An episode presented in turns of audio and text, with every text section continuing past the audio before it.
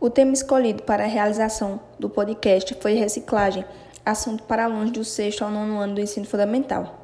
Reciclagem. A produção de resíduos é inerente à condição humana e muito difícil de evitá-la. Porém, temos que lembrar que a, que a lata de lixo não é um desintegrador mágico de matéria. O lixo continua existindo depois que o jogamos na lixeira. Não há como não produzir lixo, mas podemos diminuir essa produção. Como? Reduzindo o desperdício reutilizando sempre que possível e separando os materiais recicláveis do lixo orgânico para a coleta seletiva. Mas o que é reciclar?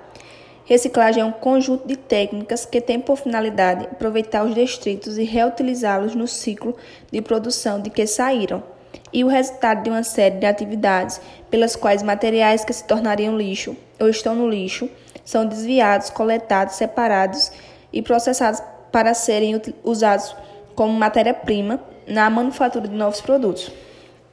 Reciclagem é um termo originalmente utilizado para indicar o reaproveitamento ou a reutilização de um polímetro no mesmo processo em que, por alguma razão, foi rejeitado. Reciclar, outro termo utilizado, é na verdade fazer a reciclagem.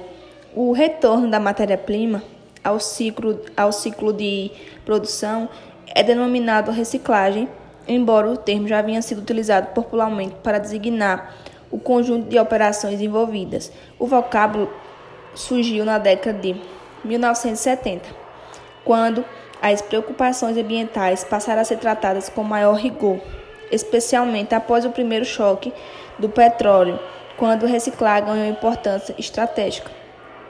As indústrias recicladoras são também chamadas secundárias por processarem matéria-prima de recuperação na maior parte dos processos. O produto reciclado é completamente diferente do produto inicial. Importância e vantagem da reciclagem. A partir da década de 1970, a produção de embalagem e produtos descartáveis aumentou significativamente, assim como a produção de lixo, especialmente nos países desenvolvidos. Atualmente, muitos governos e ONGs estão cobrando das empresas posturas responsáveis. O crescimento econômico deve estar aliado à preservação do meio ambiente. Atividades como campanha de coleta seletiva de lixo e reciclagem de alumínio e papel já são comuns em várias partes do mundo. O processo de reciclagem, além de preservar o meio ambiente, também gera riquezas. Os materiais mais reciclados são o vidro, o alumínio, o papel e o plástico. Essa reciclagem contribui para a diminuição significativa da poluição do solo, da água e do ar. Muitas indústrias estão reciclando materiais como uma forma de reduzir os custos de produção. Muitos materiais, como por exemplo o alumínio, pode ser reciclado com um nível de reaproveitamento de quase 100%. Derretido, ele retorna para as linhas de produção das indústrias de embalagem, reduzindo os custos para as empresas.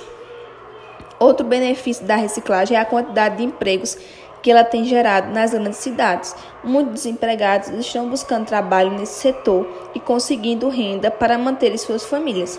Cooperativas de catadores de papel e alumínio já são uma boa alternativa nos centros urbanos do Brasil.